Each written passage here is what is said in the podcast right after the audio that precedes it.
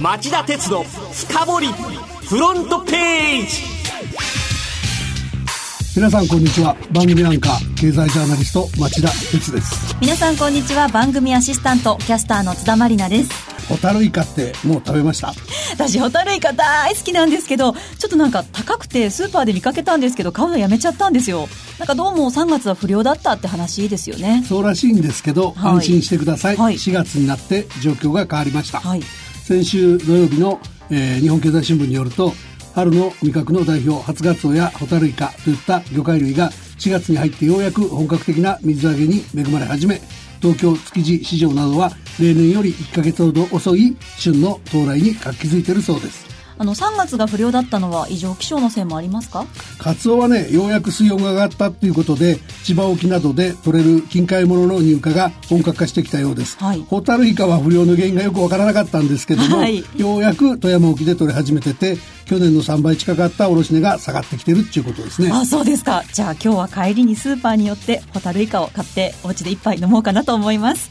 さて今週も町田さんが選んだ1週間の政治経済ニュースをトップから順にご紹介していきましょう。それでは今日のトップニュースはこれです。外国人労働者の受け入れ拡大のため来年4月にも新たな在留資格導入へ政府は外国人労働者の受け入れを拡大するため今年の秋の臨時国会で新たな在留資格導入に必要な入管難民法の改正を行う構えです。この資格は最長5年間の技能実習を修了した外国人にさらに最長で5年間修了資格を与えることを目指しています。町田さん、今の国会って盛りかけ問題をめぐる混乱も続いていて、目玉と言われている働き方改革関連法案などの扱いも結構流動的なんですけれども、この外国人労働者の問題っていうのは政府の思惑通りに進みますかね？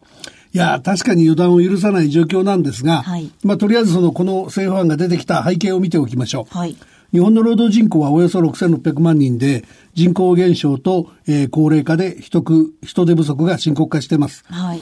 厚生労働省によると2017年10月末時点の外国人労働者数は127万人と前年に比べ18%増で過去最高。今や労働力の50人に1人は外国人が担う状況。はい、で、在留資格別で見るとですね、単純労働である技能実習生が22%増の25万人。技能実習は発展途上国への技術協力を目的にした在留資格で、最も多いのはベトナムの10万5500 40人、はいえー、全体の44%占めてて、中国やフィリピンがそれに続いてます。から、えー、大学教授や、えー、医師、えー、機械工学の技術者ら専門的技術的分野は19%増の23万人。専門的技術的分野は家族の帯同も認められています。はい。あの、外国人労働者を増やさなければならない理由って何なんでしょうか？今後国内ではさらに人手不足が深刻になる見通しですよね。ああ、そうですね。で、2025年度には介護職員がおよそ38万人不足するっていう試算もあるし、はい、農業人口もこの10年で4割減っちゃってる。はい、そこでまあ政府は外国人労働者をさらに増やして人手不足を乗り切る方針っていうことですね。あの、政府が考えている新たな在留資格導入はその労働人口不足を解消できるんでしょうか？あの、入管難民法改正自体は非常に画期的なことで、はい、外国人労働者の受け入れをめぐる大きな節目になりそうです。はい、というのは、あの、政府はこれまで単純労働者の受け入れに消極的で、原則として単純労働は在留目的として認めていなかった。えー、ところが、まあ実際は単純労働に従事する外国人労働者は、働きながら技能を身につける技能実習生っていう名目で在留資格を得ていた。あくまでも途上国支援の一環だっていうことなんですけど、まあ、結果的に茨城県なんかでは農業の単純労働に従事する外国人労働者がすごく増えてましたよね。そうですね。あの、具体的にはどんな見直しを行おうとしてるんですか？今後はその幅広く就労できる在留資格、過小ですけども特定技能っていうのを新設して、農業、介護、建設などの就労者を対象に合格すれば家族を招いたり、より長く国内で働いたりできる資格に移行できるようにして、5年経っても帰国せずに働き続けることを可能にし、人手不足の解消につなげたい。っていうことですね。ああ、なんかすごくいい話だなって思うんですけど、町田さんはこの新しい在留資格導入ってうまくいくって思われますか？あのね、新資格そのものが他国に比べて魅力的な制度になるんでしょうか、う人材のつなぎ止め策として機能するんでしょうか？っていうと、ちょっとやっぱ心もとないんですよね。あそうですか。っていうのは、あの、アジア諸国の多くは、経済がまあ、絶好調なところもあって、雇用機会は増えてますし、賃金も急ピッチで上がってるところがありますよね。はい、で、一方で、受け皿として、その体制づくり日本は万全かっていうと、あの、人口減少自体は労働者、労働者不足だけじゃなくて、消費の不足とか、納税を含む社会的コストを分担する人の減少とか、その日本の社会を維持していけるかどうかっていう大きな課題でしょ。ですね。で、難民とか移民問題に文句を閉ざしたまま、限定的に外国人労働者問題だけ進めていくっていうのは、やっぱり姿勢としてバランスを欠いてると思うんですよね。はいまあ、あの、そうは言っても抵抗大きかったですから、はい、労働力不足をなんとかしよう。外国人労働者を活用しようという方向にようやく決断できたこと自体は評価したいですけどね。うん、なんかそもそも日本人に移民を受け入れる措置がないような気もするんですよ。あの、まあ、日本人にっていうかアメリカやヨーロッパの難民移民受け入れ問題の深刻化見ても明らかなように、労働者としてであっても多くの外国人を受け入れるには社会インフラや日本人の意識の切り替えなんっていうようなことを含めて備えるべき課題多いですよね。そうですよね。特にインフラについては整備が遅れてるし、受け皿作りに向けた国民的議論も進めないといけない。はい、あの、なぜとにかくその外国人在留資格見直してたくさん来てもらう必要があるのか、うん、それはやっぱり国民に周知して、で、一方で日本に来る外国人にも日本の文化や暮らしを周知させないと、双方がストレスを高める結果になりかねないですよね。そうですね。それでは2位のニュースは Facebook CEO が議会証言、規制強化に同意し変革誓う。アメリカ Facebook 社のマーク・ザッカーバーグ CEO は火曜日と水曜日の2日間にわたってアメリカ議会の公聴会で証言しました。その中でザッカーバーグ CEO は人々の生活にとってネットの重要性は増しており何らかの規制は避けられない私の過ちだった申し訳ないなどと繰り返し謝罪した上で時間がかかっても改善することを約束すると変革を誓いましたあの町田さんはこの公聴会でのザッカーバーグ CEO の証言どんな印象を持たれましたか？学生時代に創業して外部からの批判に対しては馬鹿げてると取り取り合わなかった、怖いもの知らずの若手の経営者が、ようやく少しだけど企業や経営者の責任を自覚したかのような発言をしてくれ始めてるのかなっていう印象ですよね。はい、ただ、ただ、今風当たりが強いので、真正面から対決するような議論を封印してやり過ごしたいっていうふうに映る部分も結構あったので、はい、今後の具体的な規制の導入とか、えー、それに対するフェイスブックの対応、あるいはフェイスブック自身の改革ぶり、そういうものをしっかりとモニターし続ける必要があるのかなっていう感じはします。はい、あの、そもそも1位の外国人労働者の問題も大きな話なので1位にして、はい、このフェイスブックの話は2位にしましたけども、これはこれでやっぱり民主主義の根幹にも大きな影響を及ぼしかねない話なんですよね。はい、なので、あの、今夜11時からの町田鉄の深掘りでは、このニュースを取り上げて、ザッカーバーグ氏の証言をきっちり検証したい。その上で、世界の大きな流れを解説したいと思っています。はい、ぜひよろしくお願いします。はい、では3位のニュースは？日野自動車がドイツのフォルクスワーゲンと包括提携を発表。日野自動車とドイツフォルクスワーゲンは木曜、トラックなど商用車分野で包括提携に向けた協議に入ると発表しました。電動化や自動運転など次世代技術での連携や世界で両社の販売網や生産体制の相互補完を検討するとしています。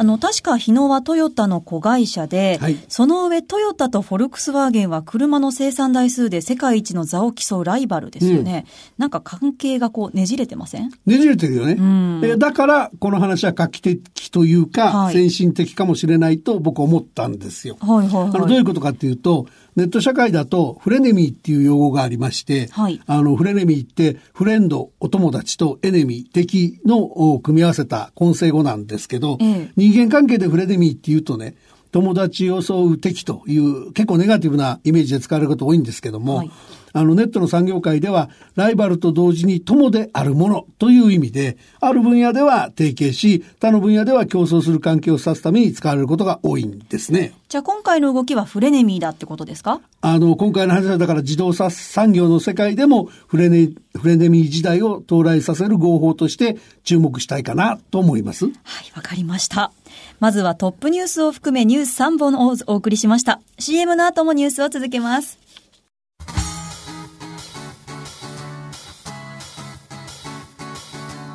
町田鉄の深掘りフロントページ。